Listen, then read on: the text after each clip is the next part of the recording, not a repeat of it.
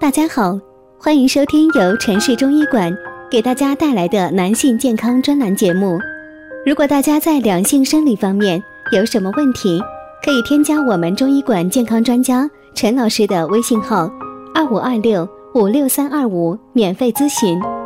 好了，现在由本栏目的主播为大家带来今天的节目。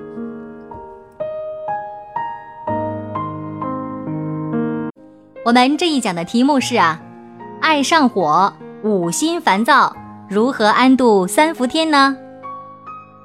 夏天来了，很多人呐容易上火，这上火呀又称之为热气，可以从中医理论解释，属于中医热症范畴。中医认为，人体阴阳失衡，内火旺盛就会上火，因此啊。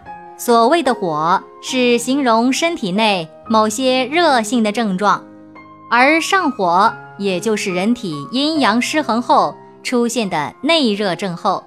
那么我们该如何安度三伏天呢？由于引起五心烦热的病因不同，所以呢，一旦出现了五心烦热，一定要先辨清楚自己是属于哪一种五心烦热。然后呢，按照中医辨证施治，这样啊就可以达到比较好的治疗效果。阴虚类型的患者，咱们看看啊，有五心烦热，而且午后热得很厉害的，常常啊是想要手握冷物，睡觉的时候手脚非常喜欢伸在被外，骨蒸潮热，全红盗汗，口燥咽干。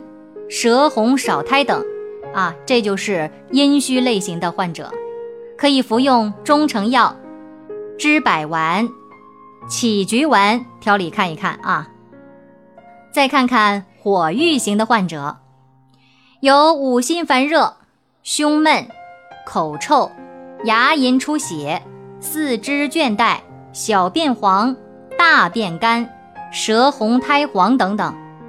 多呢，是因为饮食不节，导致胃阳被郁，不得泄月，发为五心烦热。像这样的呀，可以口服中成药泻肝丸、清胃丸来调理一下。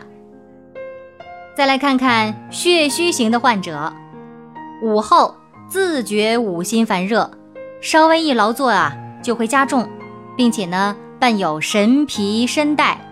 食少懒言、心悸、头晕目眩、面色苍白等症状，一般呢是与肝脾亏虚、气血不足有关。咱们说呀，脾为后天之本，气血生化之源，脾统摄全身的血液，而肝呢是为藏血之脏，调节全身的血液供应量。肝脾受损了，生血、统血、藏血失职，于是呢，就导致了血虚。这血虚它就不能够制阳，因而又导致了五心烦热。像这种情况啊，可以口服中成药益髓丸、固元丸来调理一下。那么，咱们到底如何安度三伏天呢？首先，饮食上。适宜多吃一些水果，少吃辛辣的。你比如说，多吃点西瓜啦、葡萄啦、樱桃啦啊等等，少吃荔枝啊。荔枝虽然好吃，但是呢，它是属于性热的，所以吃多了就会上火。另外呀，在吃荔枝之前，可以适当的喝点盐水、凉茶，或者是喝点绿豆汤。再或者呢，你可以把荔枝去皮之后。泡到淡盐水中，放入冰柜里冰了之后再食用。第二个，情绪上适宜保持冷静沉着。夏季呀，人容易烦躁，首先呢，就得要做到镇静安神，养成冷静沉着的习惯。闲暇的时候啊，可以多听一点轻柔的音乐来调整一下情绪。如果呢，呃，条件允许的话呢。可以多进行足浴和脚部的按摩，也是有利于镇静安神的。即使是外边已经开启了烧烤模式，大家自己的内心还是要克制一下的，加油哦！第三，多喝水。夏季呀，就是应该多喝水。喝水呢，有一个原则，不要渴了的时候才去喝，不渴的时候其实也是要喝水的。而且呢，喝水也是有讲究的，最好的方法呀，就是少量多次的喝。哎。如果短时间之内一次大量饮用的话呢，这水还没来得及进入到体内化生为津液，就急匆匆的跑到膀胱里边被排出体外了。